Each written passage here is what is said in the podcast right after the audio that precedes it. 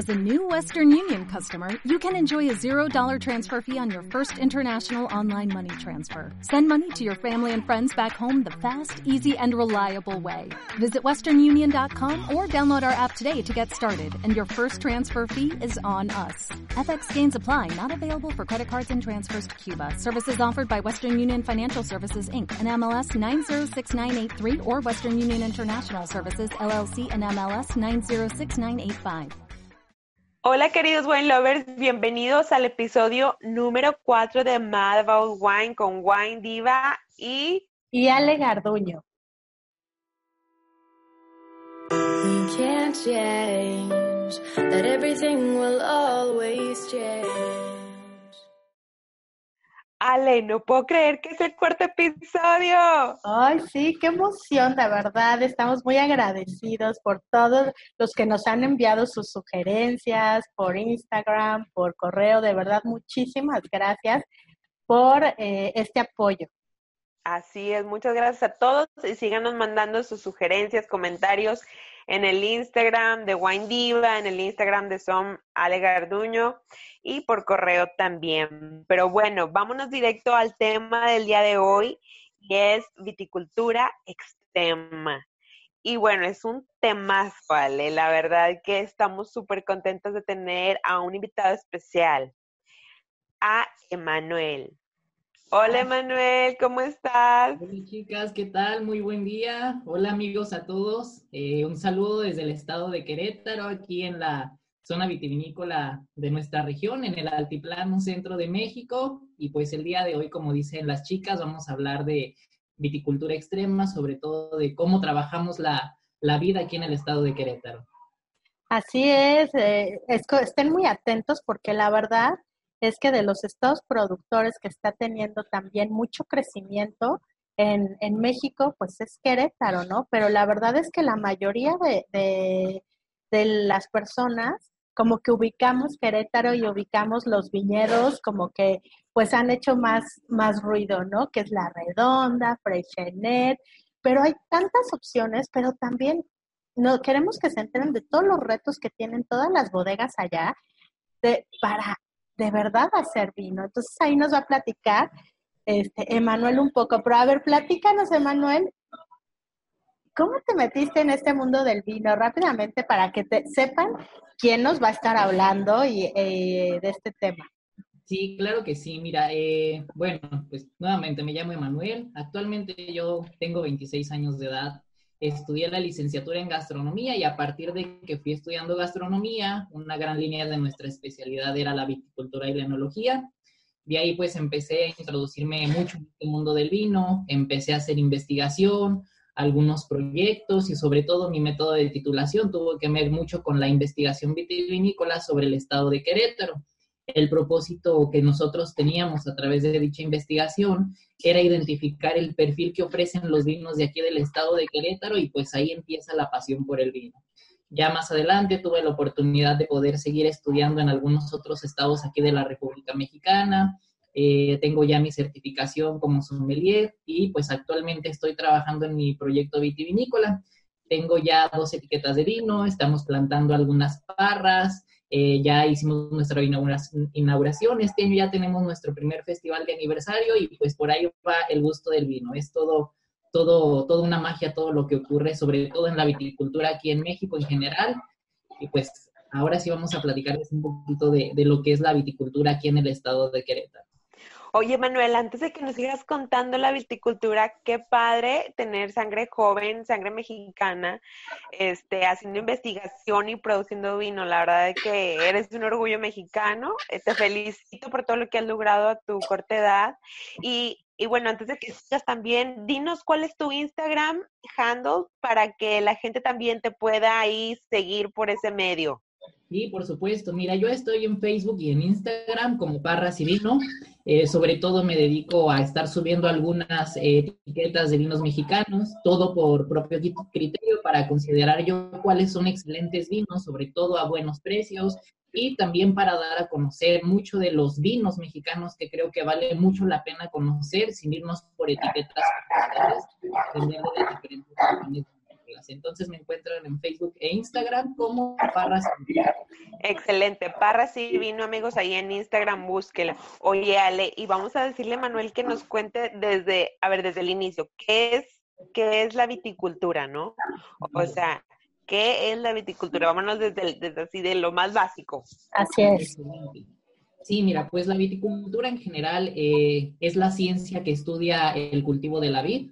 De ahí viene la palabra viticultura. Ok. Eh, todo la persona que se dedica a realizar estas actividades en campo o en viñedo, pues lleva el nombre de viticultor, que generalmente esta persona eh, viene de un estudio de lo que son la agronomía. Entonces, generalmente un agrónomo se puede especializar en lo que es viticultura y enología o fruticultura, por ejemplo, y en el área de la vid, pues va a estudiar todo lo que es el desarrollo de la planta hasta la producción de la uva y ya posteriormente dejará la responsabilidad a otro gran personaje que es el enólogo, que pues ya tiene que convertir esa uva en lo que nosotros nos gusta demasiado, que es el vino.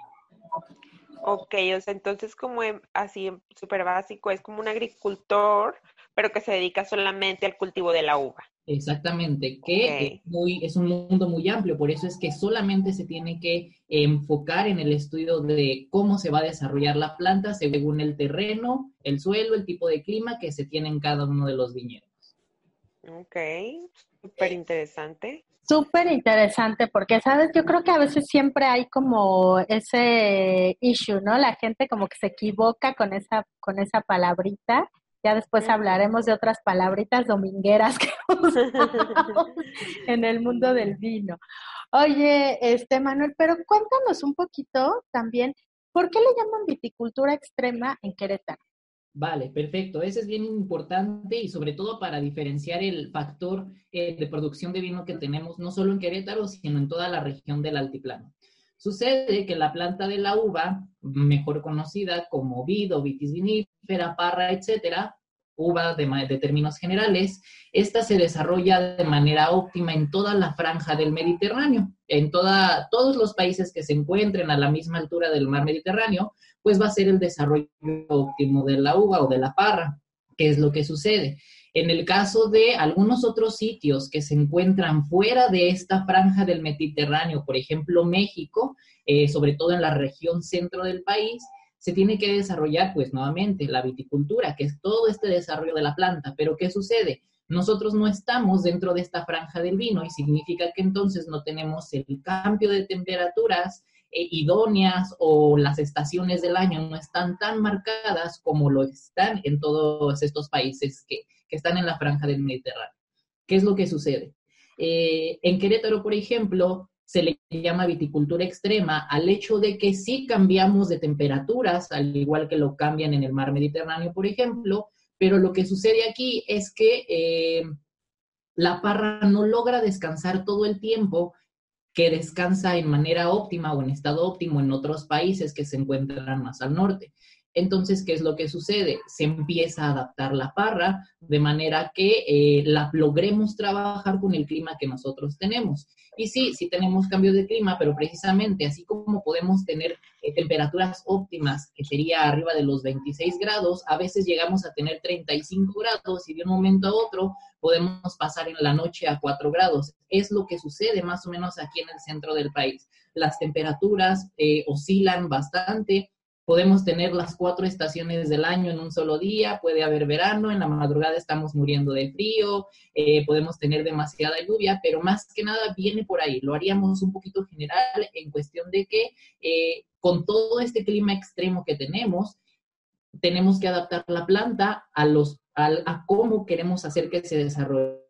Y solo el factor que ayuda a que podamos adaptar la planta de la vida aquí en suelo queretano es al nivel de altura que nosotros nos encontramos sobre metros en nivel del mar. Eh, aproximadamente la ruta vitivinícola de aquí del estado de Querétaro se encuentra entre 1800 y 2200 metros sobre el nivel del mar, dependiendo los tipos de suelo que se tienen, la cantidad de lluvia que hay, la cantidad de horas sol, es como los viticultores van a estar jugando con las variedades de la uva, ver cuál se adapta mejor, ver cuál tiene eh, quizás un, una mayor cantidad de producto y sobre todo esto analizarlo para saber qué materia prima tenemos para elaborar pues vinos de calidad. Wow, súper interesante. Fíjate que, Ale, me imagino que tú has visitado Querétaro mucho más reciente que yo, ¿no? Sí, la verdad es que he estado muy sorprendida y de verdad es que me falta. Hablaba con Emanuel de que tenemos que hacer varios viajecitos haciendo el comercial en Bean Boutique, vamos a hacer varios viajes, pero tomando en cuenta esta parte, eh, algo que también de, de, esto, hay una cierta periodo, en el periodo de maduración, yo he visto, eh, me tocó ir a San Juanito, que es una de las bodegas, que a, mí me gusta mucho su Malbec con Syrah. Amiga, te va a gustar también, es uno de los que queremos meter en la cata, pero este, toda, todas, o sea, ves los paisajes y sí, las vides ya verdes, hermosas, en ese estado de vero hermoso, que es cuando empiezan a tomar la, la coloración, pero todas con mallas. O sea, ¿por qué? Sí, eso es algo bien importante. Nuevamente, eh, a diferencia, por ejemplo, de la ruta vitivinícola de Valle de Guadalupe, aquí las lluvias las tenemos más o menos entre los meses de finales de mayo hasta principios de octubre. Eso significa que la uva va a estar en un, en un proceso de maduración justo cuando viene la temporada de lluvia para nosotros. Y pues la uva, como me imagino que todos eh, ya tenemos oportunidad de conocer una uva de mesa, es una fruta muy, muy delicada. Esa pielecita que cubre a la uva se llama ollejo y esa pielecita, así como tiene esa función de eh, cubrir la parte interna o toda la pulpa de la uva, eh, cuando llega a ser lastimada, pues se llega a perder el producto. ¿A qué voy con esto? En el estado de Querétaro sufrimos eh, de lluvias demasiado abundantes en la zona vitivinícola y más allá de las lluvias tenemos fuertes granizadas. ¿Qué es lo que sucede? Cuando las granizadas y las lluvias son demasiado abundantes, suelen reventar la pielecita de la uva y cuando se revienta la piel de la uva, empiezan fermentaciones espontáneas dentro de las mismas parras. ¿Qué es lo que se hace para eh, disminuir esta pérdida en materia prima que se tiene de la uva? Se ponen unas mallas protectoras que lo que hace es que van a desviar y van a disminuir el golpe del granizo y sobre todo de estas grandes lluvias torrenciales que tenemos haciendo que la producción de uva sea más estable. Ha habido años en los que algunas bodegas han llegado a perder hasta el 50% de su producción de uva debido a la gran cantidad de lluvia que tenemos, pero sobre todo a las granizadas tan fuertes que nos llegan a pegar en los meses de julio o septiembre. Y pues es más o menos, es el motivo por el cual se utilizan este tipo de mallas protectoras para la fruticultura. Okay. Fíjate que yo a veces he visto acá, Ale, en algunos de los viñedos de Long Island, en Nueva York, así también, este, uvas o parras con, este, con mallas. Y siempre me había hecho la pregunta de que por qué, pero entonces ahora sí, Emanuel, que nos la contestó aquí, muy interesante este, pues sí, imagínate perder, cuando me imagino, pues es una gran pérdida, cuando, al, cuando una vinícola pierde más del 50% de la producción, o sea, es demasiado. Sí, muchísimo.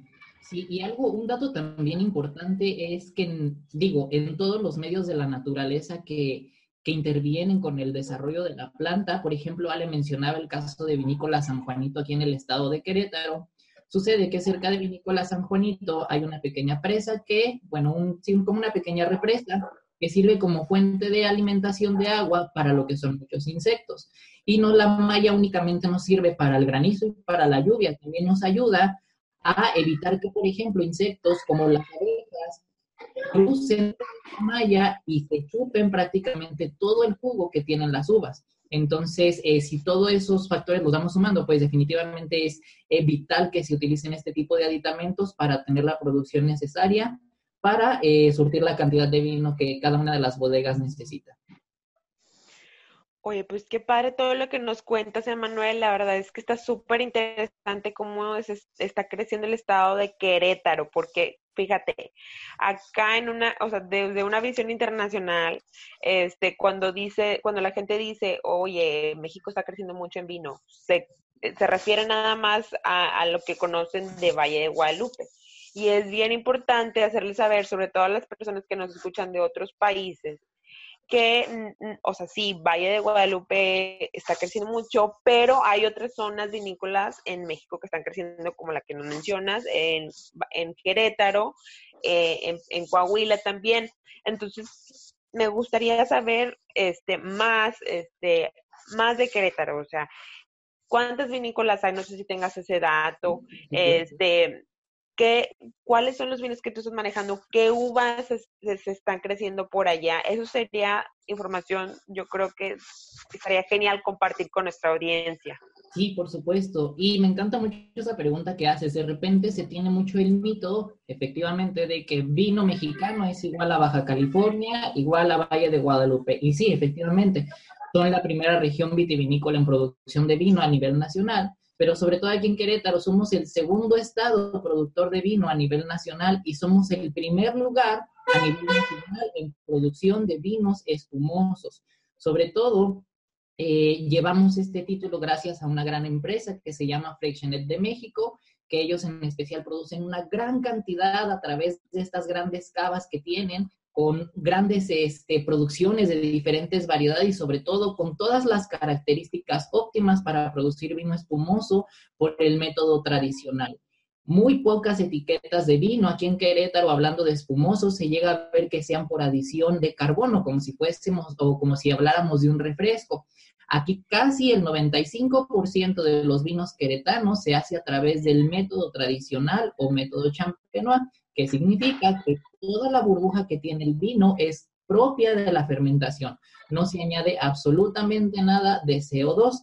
Y hablando, por ejemplo, de la cantidad de bodegas que tenemos, pues afortunadamente hemos crecido muchísimo. En 2016 teníamos únicamente 16 bodegas registradas ante la Asociación de Vitivinicultores de aquí del estado de Querétaro. Actualmente se encuentran registradas 28 bodegas en la Asociación de Vitivinicultores del Estado de Querétaro y entre ellas las más importantes, o bueno, no las más importantes, más bien las más popularizadas o más conocidas, pues se encuentran, por ejemplo, bodegas de Cote, se encuentra Vinícola San Juanito, en el municipio de Tequisquiapan, en Ezequiel Montes también tenemos Freixenet de México, Viñedos Aztecas, en Tequisquiapan tenemos Los Rosales, han llegado grandes personajes de la viticultura de Ensenada, como lo es el gran eh, señor Hugo de Acosta, que él, por ejemplo, está apoyando al proyecto o forma más bien parte del proyecto de Vinaltura en el municipio de Colón. Eh, por ejemplo, nosotros muy cerca del municipio de Corregidora nos encontramos con el proyecto Casa Mardiz, eh, justo vecinos de nosotros, Hacienda el Vejil. Entonces, cada vez está creciendo muchísimo más la parte de la viticultura y no solamente hablando de bodegas, hay muchos apasionados del vino que año con año presentan muchísimas propuestas en la Feria Nacional del Queso y el Vino, que siempre tiene como sede el municipio de Tequisquiapan, y cada año se ven más productores artesanales también que traen excelente propuesta y que están haciendo crecer muchísimo los vinos del estado de Querétaro. Oye, qué interesante, o sea, 28 bodegas creciendo en Querétaro, no puedo creerlo. Yo cuando yo fui a, a Tequisquiapan, Uy, yo creo que hace como 12 años y pues, o sea, no, no había tantas bodegas. Conocí Freixenet y me enamoré de Freixenet y todo eso, pero qué bueno escuchar del crecimiento e incluso lo que mencionas de que hay este pequeños productores este en esa feria tan importante del queso y el vino para todos los que nos escuchan este, la Feria del Queso y el Vino es como a inicios de agosto, ¿no, Emanuelo? ¿Cuándo es? Mira, tenemos varios festivales importantes aquí en el estado de Querétaro. El primero tiene que ver muchísimo con Vinícola La Redonda, que es una de las pioneras y de las más grandes aquí en el estado de Querétaro, que ellos ofrecen un festival que se llama 100 Vinos Mexicanos.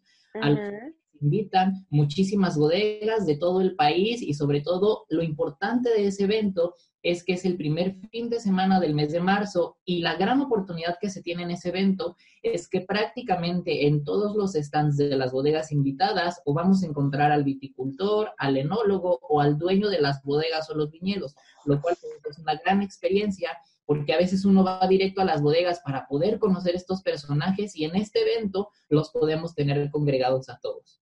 Hay otra feria que se realizaba que se llama la Feria del Toro y el Vino. Sucede que aquí en Querétaro también hay una gran cultura taurina y pues se mezclan todos estos factores para crear este tipo de eventos. Esta feria se realizaba en el mes de marzo, el año pasado no se realizó, pero este año está vigente la propuesta de que se va a volver a realizar esta feria. La Feria Internacional del Queso y el Vino se realiza el último fin de semana de mayo y los dos primeros fines de semana del mes de junio. Entonces, en Palma, sobre todo, para dar inicio a las fiestas de las vendimias aquí en toda la región vitivinícola y efectivamente es un gran evento para conocer muchísimos de los productores locales de nuestra región. Oye, pues los vamos a invitar a todos nuestros radioescuchas radio escuchas, ¿eh? Podcast escuchas, este, que ahí se conecten con Bean Boutique porque Ale los va a estar llevando por a pasear por allá en algunas fechas importantes. Ale, ¿qué nos cuentas de eso? Sí, vamos a tener varios ahorita para para marzo. Vamos a estamos planeando una un recorrido padrísimo hacia para Donato y es aquí con la asesoría totalmente de Manuel, que por ahí lo vamos a, tener para que nos explique todo a, a, todos los wine lovers. Pero ya también, Emanuel, me, me encantaría que nos platicaras sobre ese proyecto tan bonito que tú traes de tus vinos cuéntanos de, de esas etiquetas que tienen un, un, nombre tan romántico y ahorita que ya lanzas el rosado que te he estado siguiendo, entonces platícanos y antojanos ese vino y dónde lo vamos a poder encontrar, por favor. Sí, por supuesto. Mira, eh, pues mi proyecto se llama Casa Mardiz, tiene totalmente que ver con eh, una conversión de los apellidos de nuestra familia. Estamos ubicados exactamente entre el límite del municipio de Corregidora y el municipio de Huimilpan, justo al sur del estado de Querétaro. Eh, en esta región se está desarrollando nuevos viñedos, nuevos plantíos, nuevas bodegas se están instalando y muy seguramente por ahí de dentro de tres a cinco años se va a formar, estoy seguro, una nueva ruta vitivinícola al sur de nuestro estado. Nosotros en especial estamos desarrollando la plantación de variedades blancas y variedades tintas de cuerpo medio, como lo son, por ejemplo, el merlot, el macabeo, hablando de blancas, de tintas el merlot, y hay una uva muy característica que es, por ejemplo, eh, el moscatel, que es una uva que nos da una gran cantidad de azúcar, por lo tanto también es muy aromática, logra madurar muy bien con el clima que tenemos y da unos vinos fantásticos. El proyecto inicia hace tres años cuando se hace una plantación experimental de muchas variedades de uva, pues precisamente para ver cuáles eran las que mejor se adaptaban al suelo donde nosotros estamos localizados. Una vez que ya sabíamos qué variedades se adaptaban, poco a poco hemos desarrollado la plantación. El proyecto, eh, nuevamente, pues se llama Casa Mardiz y tuvo la ceremonia de colocación de primera piedra el pasado 27 de octubre de 2018. Este año, afortunadamente, pues vamos eh, viento en popa, vamos avanzando. Hemos ya vinificado nuestra segunda etiqueta. La primera se llama Primera Dedicatoria. Tiene una gran filosofía esta botella. Evoca a totalmente una carta porque es el primer vino la etiqueta de la misma botella es un pergamino, el cierre de la botella es con lacre, que es como se cerraban las cartas antiguas. Entonces, toda una filosofía muy bonita la que queremos proyectar a través de este tipo de vinos y sobre todo el método de vinificación que estamos haciendo, ya que logramos captar algunas levaduras nativas de nuestra región y con esas mismas inoculamos para tener siempre ese sabor tan característico que sepa a un vino diferente que se note que tenemos una propuesta diferente y queremos eh, desarrollar nuevos productos. Y en el caso de nuestro segundo vino, que va a ser el vino rosado, que estamos a punto ya de embotellar a finales del mes de febrero, es un vino, bueno, les cuento la primicia, el vino se va a llamar Ocaso y sobre todo tiene que ver muchísimo porque eh, justo donde nosotros estamos localizados se encuentra una región llena de mesetas. Cuando el sol está a punto de ocultarse, pues nuestro atardecer es muy, muy precioso y justamente cuando va a empezar la primavera hasta que termina el verano, todos los ocasos del día son demasiado rosados, demasiado naranjas del cielo y pues de ahí viene el nombre. Queremos evocar al recuerdo sobre todo de la etiqueta en este caso, es un vino rosado que estamos haciendo por el método de maceración carbónica. Entonces, queremos innovar, no queremos hacer como lo típico, lo común. Claro que siempre respetamos la enología madre porque pues de ahí procede todos los métodos de vinificación, pero queremos dar nuevas alternativas. Queremos que más adelante piensen en vino mexicano y piensen en vino queretano como nuevas propuestas. Y pues nada más para finalizar platicándoles de la bodega o del proyecto que nosotros tenemos, una gran parte que, o bueno, de la que me jacto mucho de, de, presumir, es que eh, soy muy amante de la cultura mexicana, sobre todo de las tradiciones que tenemos aquí en nuestro país, y creo que algo importante con lo que podríamos desarrollar la cultura del vino dentro de nuestra sociedad es vinculando, desarrollando ese vínculo afectivo que se tiene alrededor de todas nuestras tradiciones y nuestro producto estrella que queremos dar a conocer, que es el vino. ¿Qué es lo que sucede? Nosotros decidimos que nuestra inauguración o la ceremonia de primera piedra iba a ser precisamente en la víspera de la celebración insignia de México, que es el Día de Muertos. Entonces, este año, nuestro primer aniversario va a ser el día 26 de octubre denominado como el Festival del Vino y los Muertos, en donde vamos a tener una gran muestra de ballet folclórico con bailes regionales de diferentes regiones de nuestro país, vamos a tener algunas presentaciones de música, el tradicional pisado de la uva, entonces queremos eh, atraer a nuestro público, a nuestras gentes, nuestros amigos, nuestros familiares con esta nueva propuesta, eh, generando interés por el mundo del vino a través de la cultura mexicana. ¡Ay, qué bonito! ¡Qué interesante! Muchas felicidades por los vinos. La verdad es que se me antojó ese vino con el atardecer, como lo, como describiste. Y bueno, pues esperando que nos compartas de la fiesta, de los proyectos que tienen. La verdad es que se todo súper interesante, Manuel. Muchas gracias por compartir con nosotros todo ese conocimiento y esa pasión que tienes sobre el vino. Claro que sí, ¿no? Pues muchísimas gracias a ustedes por invitarme. Un honor ser el primero por aquí. Y pues están todos invitados. Ojalá que cuando tengas la oportunidad de estar aquí en México, igual Ale, cuando tengan la oportunidad de estar aquí en Querétaro, eh, pues mientras iremos creciendo en el proyecto y serán bienvenidos ahí en la Oye, yo ya lo tengo agendadísimo, ¿eh? El 26 de octubre ya está en mi agenda, que no me voy para allá. Ya, ya lo anotó. Sí, ya lo anoté, pero bueno, realmente creo que nos falta tiempo para seguir platicando contigo porque nos tienes muchas cosas que compartir. No va a ser la última vez que te vamos a tener como invitado, de verdad que eh, abrimos con broche de oro. Con, broche, más bien cerramos y bueno, abrimos con broche de oro este espacio que cada cuatro podcasts vamos a tener invitadazos especiales que, de los que vamos a aprender muchísimo más. Entonces, pues no me queda más que agradecerles porque pues este y todo lo que nos compartiste, ya queremos probar tus vinos. ¿Cuándo lo vas a liberar, el ocaso? Yo creo que lo vamos a tener listo la última semana de febrero o más tardar a mediados de marzo, considerando que se retarde el embotellado, el etiquetado, pero sí, de la mitad de marzo no pasa que el vino esté listo. Estaremos súper al pendiente, Manuel, ¿eh? Sí. Vamos a estar súper al pendiente. Listo. Pues, ¿algo que quieras agregar, mi estimada Marta? No, pues nada más que sigan a Parras y Vino, Emanuel Fernández, un orgullo mexicano haciendo vino, haciendo viticultura, haciendo crecer el estado de Querétaro y toda la ruta, ruta vitivinícola por allá.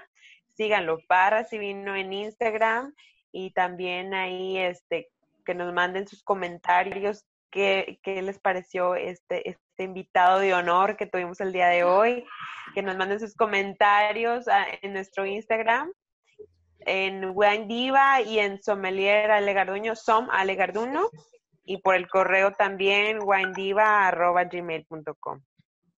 Perfecto. Pues nos vemos el próximo viernes. Nos vemos.